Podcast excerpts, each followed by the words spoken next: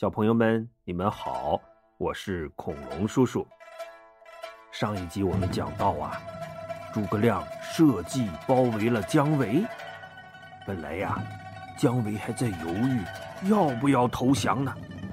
可一听诸葛亮说要收自己当徒弟，我的天，那可是天下闻名的卧龙先生啊！能当他的亲传弟子？自己之前想都不敢想。他不再犹豫了，当即跳下马，扑通跪在地上，给诸葛亮磕了三个头。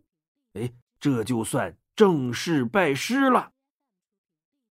诸葛亮也高兴的不得了，上前扶起姜维，挽着他的手，一起回到了大营。他问姜维：“伯约有什么办法？”可以拿下天水城啊！这个简单，马尊的两个部下尹赏和梁旭跟我交情很深，我们可以利用这一点，用反间计，让他们内部不和，天水城自然就不攻自破了。说完呐，他写了一封短信，卷成纸卷绑在箭上，然后派人去射进了天水城。守城的卫兵捡到信，赶紧去交给了太守马尊。马尊打开信一看，呐，是大吃一惊，慌忙找夏侯茂商量：“都督，大事不好了！梁旭和尹赏跟姜维勾结，要献出天水城啊！”夏侯茂小眼珠一转：“别慌。”你去派人把他俩给叫来，就说要商量军机大事，然后一刀宰了他们不就得了？于是啊，马尊赶紧去派人请梁旭和尹赏。结果呀，这俩人也事先得到了消息，他俩一商量，太守和都督请我们过去，这明摆着没安好心呐。既然他们已经起了杀心，干脆咱就真的投降吧。于是啊，两个人立刻披挂上马，领着亲信部队打开城门，就把蜀军给放进来了。马尊和夏侯茂还在府里等着呢。忽然，外边喊声大震，一个卫兵慌慌张张的跑进来。启禀都督，大事不好了！蜀军杀进城里了。还没等马尊反应过来呢，夏侯茂已经噌的跳起身，以百米冲刺的速度窜出门外，翻身上马，向西门逃去。马尊这个汉呐，心说：都督果然是都督，连逃跑都反应的那么快。他也慌忙骑上马，一边追一边喊：“都督，等等我！您倒是带上我一起跑啊！” 两个人一前一后出了西门，向羌族的地盘逃去了。哎，梁旭和尹赏恭恭敬敬的把诸葛亮迎进了天水城。安抚了百姓之后，诸葛亮就问：“你们有什么办法再拿下上归城啊？”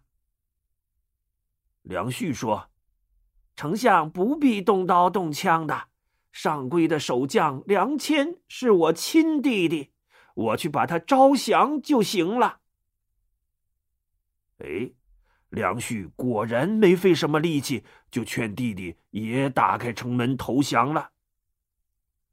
诸葛亮重赏了梁旭兄弟和尹赏，还让他们仍旧驻守天水、蓟县和上归，自己则整顿兵马，准备继续北伐。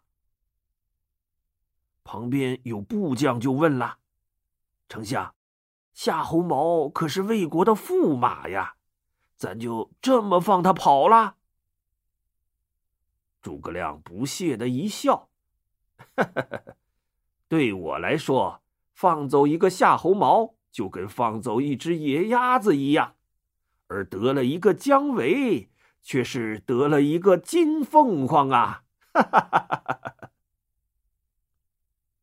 于是啊，他下令拔营起寨，前出岐山，直到渭河以西，才再次扎下营寨。所以后人呐，也把这段故事称作“诸葛亮一出祁山”。消息传到洛阳，可把魏国皇帝曹睿吓坏了。他赶紧召集群臣商量。这里咱们要解释一下：自从曹丕登基当了皇帝之后，就把魏国的首都啊从邺城迁到了洛阳。这时候啊，老司徒王朗站出来了：“你看看，陛下，当初……”我就说夏侯驸马没有实战经验，对上诸葛亮他不败才怪呢。老司徒，您就别提当初了，现在该怎么办呢？嗯，我看大将军曹真作战经验最丰富了，陛下不妨封曹真为大都督，我。给他当个军师，定能打败诸葛亮啊！好，好，呃，这回我就听老司徒的。于是啊，曹睿立刻下旨，封曹真为大都督，郭淮为副都督，王朗为军师，率领着二十万大军来迎战诸葛亮。魏军经过长安，渡过渭河，也在岐山附近扎下营寨，与蜀军遥遥相对。司徒王朗说：“曹将军，明天两军对阵的时候，咱们先不急着打仗，我先去会会诸葛亮。只要我一席话。”管教那诸葛亮拱手投降，蜀军不战而退呀！曹真难以置信的看着王朗。要是老司徒果真有这本事，那就再好不过了。明儿个我亲自陪您到阵前走一趟。哎，讲到这儿啊。我们得先介绍一下这位司徒王朗了。其实很早之前呐，在孙权的哥哥孙策横扫江南的时候，这王朗出现过一回，不知道小朋友们还有没有印象啊？哎，对了，那时啊，孙策打的严白虎屁滚尿流，仓皇逃窜。当时还是会稽太守的王朗收留了严白虎，想一起对抗孙策，可没想到他们还是被孙策打得溃不成军，落荒而逃啊！严白虎也在逃跑的路上被杀死了。后来呀，王朗被曹操重用了，让他在大汉朝廷中任职。所以他也算是汉朝的老臣了。再后来，他又跟华歆一起逼着汉献帝把皇位禅让给了曹丕，并一路青云直上，成了魏国的重臣。如今呐，他已经是位七十六岁的老爷爷了。第二天呐，魏蜀两军在岐山脚下。摆开了阵势，司徒王朗骑着马，趾高气扬的来到阵前。左边是大都督曹真，右边是副都督郭淮。一员副将上前，冲着蜀军大叫：“对面的听着，请你们的主将出来答话。”只见蜀军的门旗呼啦啦向两边一分。大将关兴、张苞，大大，骑着马并驾而出。紧接着，一辆小车咕噜噜噜噜噜噜噜噜噜噜从门旗后推了出来。诸葛亮端坐在车上，手里拿着鹅毛扇，穿着一身素色的衣服，腰间系着黑腰带，真是飘然俊逸呀。他抬眼一望，对面阵前的三面大旗，中间写的是“军师司徒王朗”，一个白胡子老头站在旗下。诸葛亮就明白了，哼，王朗站在中间，这是要跟我耍嘴皮子吧？嗯，那我就跟你好好说道说道。这时啊。王朗催马上前，诸葛亮坐在车上，拱了拱手。王朗在马上欠了欠身，说道：“早就听说卧龙先生的大名，今天才有幸一见呐。您可知道我是谁吗？您不就是当年大汉的那个……哦，呃，会稽太守。”后来是那什么那什么大夫来着？啊，谏议大夫王朗。不过老夫现在已经是大魏的司徒了。既然你认得我，就听我一句劝吧。老话说：“顺天者昌，逆天者亡。良禽择木而栖，良臣择主而事。”哼，得得得，您打住！难道你属猴吗？我给你立根棍儿，您老还真就往上爬呀！亏你也有脸说得出口！你本是大汉朝的老臣。不想着怎么匡扶汉室、保家卫国，偏去做那不忠不义的反贼，甘心当一条阿谀奉承、拍马溜须的走狗。哎，诸葛亮，你好歹也是个读书人，怎么骂人呢？你，我骂的就是你这个老畜生！汉献帝被逼退位，也有你的份儿吧？身为大汉臣子。吃人家的，拿人家的，却翻脸把人家家里给砸烂了。你说你是不是个忘恩负义、养不熟的老畜生？我这这，你什么你？大汉不就是被你们这些贪官污吏、狼心狗肺的畜生给祸害完了吗？我是奉了大汉天子的圣旨前来讨伐逆贼。如果你还知道羞耻，就赶紧缩进乌龟壳里，老老实实躲在家里等死就罢了。居然还有脸跑到我跟前讲什么天意？你这好手匹夫、苍然老贼，还不快快滚回去！不要脏了我的眼睛！什么叫好手匹夫、苍髯老贼呀？就是满头白发、花白胡子的老奸贼。哎呦，诸葛亮骂的这叫一个痛快呀！连魏军阵中的士兵都听得嗯连连点头，有人呐还情不自禁的拍起了巴掌。好，讲的太好了！旁边的人赶紧拉住他的手：“你不要命了？他骂的可是咱的老司徒啊！”哦哦哦，对对对，诸葛亮讲的太精彩了，一一时忘了立场了。再看骑在马上的司徒王朗啊，是张口结舌，怒不可遏呀！那张布满皱纹的脸，就跟霓虹灯一样，白一阵儿，红一阵儿，绿一阵儿，子一阵儿。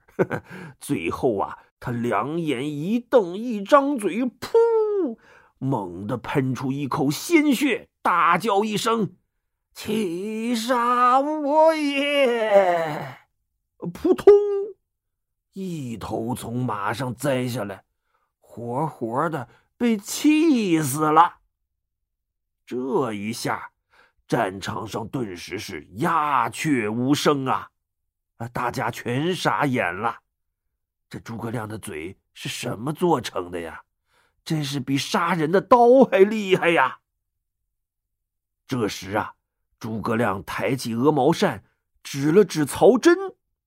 曹真情不自禁的打了个冷战，心里一个劲儿的嘟囔：“我不生气，不管他说什么，都千万别生气呀。”只听诸葛亮说：“曹将军，我也不难为你，你把王朗抬回去吧。明天我们再来决战。”说完呐，他坐着小车，咕噜噜噜噜噜噜噜，从容不迫的回去了。哎呦，曹真这才暗自松了口气，他立刻让人抬上王朗的尸体，撤兵回营了。回到大帐后，曹真呐，郁闷的坐在帅椅上，一声不吭。副都督郭淮上前说：“大都督，依我看，诸葛亮一定会借着我们给老司徒办丧事来劫营的，不如我们将计就计。”曹真这才回过神儿，想了想说：“嗯。”好主意。于是他把先锋官曹遵、朱赞叫过来，你们俩各领一万兵马，埋伏在岐山后边。只要看见蜀军朝我们方向过来，你们就趁机去劫蜀军的大营。记住，如果蜀军没有动静，你们就撤回来，千万别轻举妄动。他又扭头对郭淮说：“老郭呀，咱俩各领一队人马，埋伏在大寨外边。只要他敢来劫营，嘿嘿，定叫他有来无回。”曹遵和朱赞领命，各自带着队伍去岐山后坡埋伏起来了。到了二更天呐，曹遵。果然隐隐约约的望见山前有一支军队正向魏军大寨方向移动呢，他不禁暗挑大拇指。两位都督果然是神机妙算呐。于是啊，等那支队伍走过去后，他立刻率军向蜀军大寨杀来。来到营门前，曹遵一马当先的冲了进去。可他们抡刀舞枪，左劈右砍，忙活了半天呐，全都砍空气了。怎么回事啊？原来呀，这是一座空营，一个人都没有。曹遵暗叫一声：“不好，中计了！快撤！”正在这时，大营里突然腾的一下。着起了熊熊大火。曹遵一愣：“谁？谁点的火呀？”“不是我们，是蜀军自己点的吧？”“胡说！蜀军怎么会把自己的大营给烧了？”“啊，不管了，快撤！”他们呼啦啦刚冲出营门，突然从黑虎营里迎头杀来一支队伍，双方立刻陷入了混战。只杀的是鬼哭狼嚎，哀声遍野呀！曹遵呐，已经杀红眼了，在乱军之中，他直冲向对方的主将，两个人刀枪并举，嘡啷啷，忽然一起定格不动了。他俩大眼瞪小眼，同时惊呼了一声：“怎么是你？”小朋友们，你们猜，对方是谁呀？嗯，恐龙叔叔下一集再告诉你吧。好了，今天的故事就讲到这里，小朋友们再见。